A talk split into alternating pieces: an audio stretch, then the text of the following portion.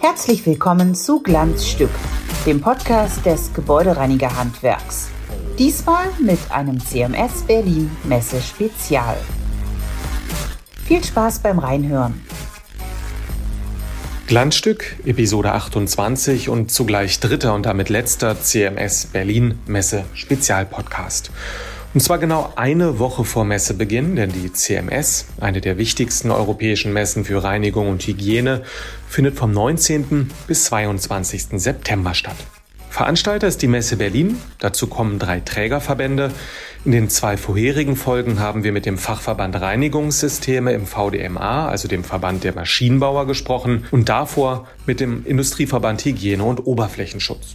Dritter Trägerverband sind wir als Bundesinnungsverband des Gebäudereinigerhandwerks und ich freue mich sehr auf das Gespräch mit Deutschlands oberstem Gebäudereiniger, wenn man das so sagen darf, Bundesinnungsmeister Thomas Dietrich. Hallo. Hallo Herr Lück, schönen guten Tag. Herr Dietrich, wir sprechen im zweiten Teil gleich ausführlicher über die Messe. Ich glaube, sinnvoll ist es aber zuerst einmal ein paar Worte über unser Handwerk und das aktuelle politische Geschehen zu verlieren. Als Verband machen wir zweimal im Jahr eine Konjunkturumfrage. Dadurch haben wir regelmäßig und im Langzeitvergleich auch einen ganz guten Stimmungsseismographen. Wenn ich die Kernergebnisse aus diesem Frühjahr betrachte, dann ist die Stimmung zumindest noch besser als im vergangenen Jahr, aber die wirtschaftliche Stimmung kühlt ab. Die Unternehmen klagen nach wie vor über eine hohe Bürokratielast und vor allem über das Problem der Personalgewinnung.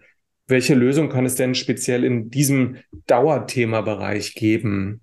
Es gibt keine einfachen Lösungen. Das grundsätzliche Problem, das wir haben, ist, dass wir nicht nur einen Fachkräftemangel, sondern einen Arbeitskräftemangel haben. Darüber haben wir vielmals gesprochen, verschiedensten Ebenen, mit verschiedensten Trägern der Politik. Wir versuchen durch eine attraktive Tarifpolitik dem entgegenzuwirken. Wir wollen wünschen uns eine bessere Zuwanderung, eine vereinfachte Integration der Leute, die aus dem Ausland kommen, in den Arbeitsmarkt hinein. Und wir würden uns wünschen, wenn das Thema Tagesreinigung noch eine höhere Akzeptanz bekommen würde bei unseren Kunden.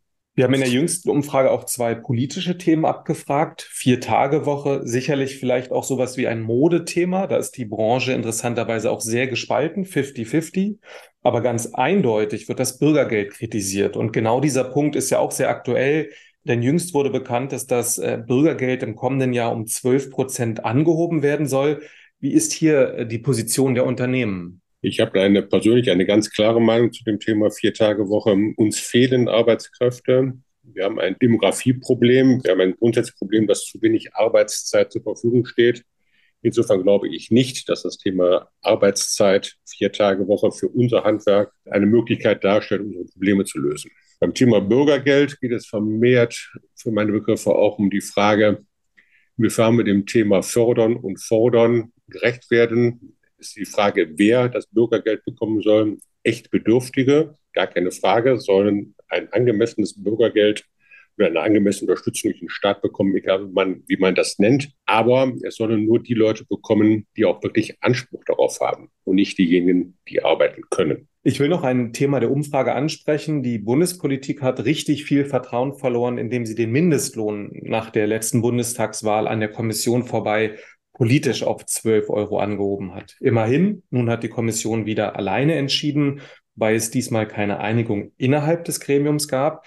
Wie bewerten Sie die Entscheidung? Und Anschlussfrage, glauben Sie denn, dass SPD, Linke, Grüne, wer auch immer vor der nächsten Bundestagswahl nicht wieder mit konkreten Lohnversprechen um die Ecke kommt? Ich halte es für völlig falsch, wenn sich die Politik in die Mindestlohndiskussion einschaltet. Dann wenn wir höhere Mindestlöhne haben, die durch Branchenmindestlöhne gesetzt sind. Die Branchen, unser Branchenmindestlohn ist eindeutig höher gewesen. Wir haben das einmalige Versprechen, also die einmalige Aussage gehabt der Regierung, dass man einmalig von auf 12 Euro anheben würde und sich danach die Politik aus dieser Diskussion heraushalten würde. Diese Zusage ist gebrochen worden. Jetzt wieder, zum Glück, hat man sich zum Schluss dazu entschieden, keine weiteren politischen Forderungen in den Raum zu stellen, sondern die, das ausgehandelte Ergebnis, das leider nicht einstimmig getroffen wurde, sondern nur mit dem Votum der, des Vorsitzenden letztendlich entschieden wurde, zu akzeptieren. Das ist schade. zeigt aber auf, dass wahrscheinlich leider die sogenannte Büchse der Pandora geöffnet wurde und wir dann ein, ein Kräftemessen haben, wer am meisten den fordert. Und dieses einmalige, dieser einmalige Ausrutscher wird von uns nicht so gesehen, als ob es ein endgültiges Nein der Politik in, die, in das Einmischen in die Tariffindung wäre. Wir hoffen sehr darauf, dass wir Unrecht haben, ausnahmsweise, aber wir befürchten etwas anderes. Wir sind jetzt schon bei der Bundespolitik. Es hat vor kurzem die Klausurtagung in Meseberg gegeben, wo eine Reihe von auch Reformen, Wirtschaftsreformen beschlossen wurden. Ich sage mal Ideen für weniger Bürokratie oder für mehr Digitalisierung. Reicht das, um die aktuelle schwierige wirtschaftliche Situation aufzuhellen?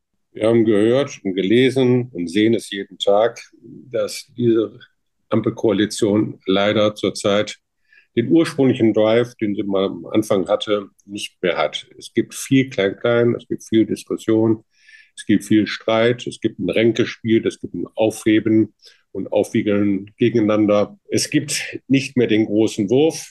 Und man würde sich wünschen, dass manche der Dinge, die so versprochen werden, tatsächlich eingehalten werden. Aber das bisschen Stillere, was Herr Scholz gefordert hat, findet jetzt schon wieder drei Tage später nicht statt. Also in Summe, wir haben zurzeit nicht die Hoffnung, dass sich die Bundesregierung, die Ampelkoalition an die ursprünglichen Aussagen hält und tatsächlich nachhaltig die Rahmenbedingungen für die Wirtschaft und damit auch für unser Handwerk stärkt. Gibt es einen Punkt, der Ihnen in der Meseberg-Agenda gefehlt hat, einen konkreten? Es gibt viele Dinge, aber wir haben als wesentlich dafür geworben, dass die Anreize für die Frauenerwerbstätigkeit durch eine Abschaffung der Steuerklasse 5 erhöht wird. Wir wissen, dass wesentlich mehr Frauen als Männer in der Steuerklasse 5 veranlagt werden. Das ist ein grundsätzliches Thema, was wir bei vielen politischen Diskussionen angeregt haben und das wir ganz gerne abgeschafft hätten. Dazu haben wir leider nach Meseberg genau gar nichts gehört. Letztes Thema, für unsere Branche ganz wichtig, Arbeitszeitgesetz. Keiner weiß aktuell, wann es an dieser Stelle inhaltlich in der Koalition weitergeht. Aber ganz grundsätzlich, was ist Ihre Erwartung, Ihre Hoffnung, äh, Ihr Einsatz für die Branche? Wir haben überall an allen relevanten Stellen dafür geworben, dass dieses Arbeitszeitgesetz, so wie es ursprünglich im ersten Referentenentwurf vorgestellt wurde, nicht gesetzt wird. Warum? weil wir glauben, dass damit viele Dinge, die praxistauglich waren und gelebt wurden, konterkariert werden. Ein Thema ist Vertrauensarbeitszeit. Zweites Thema ist, wie soll für ein dezentrales Dienstleistungshandwerk dies geschehen? Wir haben ca. 700.000 Beschäftigte, haben eine Unzahl von Kunden, wir haben eine Unzahl von Kleinstobjekten und wir haben das Gefühl, dass für die VWL, für die Fortwerke, für die Dinge, für die Firmen, die ein Werkstor haben, solche Gesetze gemacht werden, aber nicht für unser Handwerk. Das ist schade. Zudem haben wir uns darum bemüht, eine eigene Stellungnahme, und zwar eine eigene politische Stellungnahme zu diesem gesamten Themenkomplex abzugeben, haben diese Stellungnahme allen relevanten Ausschüssen im Deutschen Bundestag zur Verfügung gestellt, allen Parteien zur Verfügung gestellt. Und wir hoffen, dass diese Sachargumente, die wir vorgetragen haben, bei den entsprechenden Instanzen in der Ampelkoalition ankommen und auch Beachtung finden. Glanzstück oder geht gar nicht? Wir wollen in dieser Kategorie vertieft über die CMS Berlin sprechen. Worauf freuen Sie sich persönlich in der kommenden Woche besonders? Kann man das auf den Punkt bringen? Treffen mit anderen Menschen, Netzwerken, sich sehen, enger Austausch, persönlicher Austausch und nicht nur per Zoom. Das ist das, worauf ich mich freue. Jetzt gab es Kritiker, die haben gesagt, äh, die Pandemie wird das Messegeschäft zum Erliegen bringen. Die haben sich geirrt, richtig? Absolut. Gott sei Dank haben die Menschen sich komplett geirrt. Die Anmeldezahlen sind hervorragend. Wir glauben, dass wir das Rekordergebnis des Jahres 2019 vermutlich jetzt im Jahr 2023 übertreffen werden. Das hat viele Gründe insbesondere die Sehnsucht nach dem persönlichen Austausch, den ich vorhin schon genannt hatte, aber wahrscheinlich auch daran, dass wir erwarten können eine Menge Neuheiten, insbesondere im Bereich Digitalisierung, im Bereich Robotik, um nur einige Punkte zu nennen. Können Sie sagen, was für Sie das Erfolgsgeheimnis der CMS ist? CMS ist mittlerweile aus unserer Sicht heraus die Messe, die den höchsten Praxisanspruch hat. Sie ist die Messe, die sich auch am stärksten an den Bedürfnissen der Besucher und der Aussteller orientiert. Das sieht man daran, dass wir bestimmte Veränderungen vorgenommen haben. Beispielsweise haben wir das Thema Praxisforum deutlich gestärkt. Wir haben das auch an den EBEV herangekoppelt. Auch räumlich gibt es dort leichte Veränderungen. Wir sind in einem ständigen, konstruktiv-kritischen Diskussionsaustausch mit der Messe, mit den jeweiligen Trägerverbänden. Und dieses führt dazu, dass wir die Bedürfnisse der Aussteller, aber auch der Besucher und damit der Nutzer vernünftig integrieren und hoffentlich jetzt auch im Nachgang eine Bestätigung für diese Ausrichtung finden. Letzte Frage. Sie haben es schon gesagt, es wird wieder einen Verbändestand geben, den wir zusammen mit den drei Trägerverbänden gestalten. Und äh, ganz klar ist, dass wir das, das Praxisforum ähm, auch für die Fachbesucher näher an uns heranholen. Warum ist das inhaltlich richtig und wichtig? Wir glauben, dass wir für Verständnis werben müssen, um Verständnis werben müssen für viele Dinge, die unsere Branche tangieren. Wir haben versucht, die interessantesten Themen, die zum Teil auch intern in der Branche kritisch diskutiert werden oder die die vermeintlichen Highlights in dieser Branche sind aktuell oder die wichtigsten Themen sind, in das Praxisforum zu integrieren und, und dem weiteren Publikum durch diese Vorträge und durch die Diskussionen anheimzubringen. Sie sollen verstehen, worum es in unserer Branche geht. Glanz zum Schluss.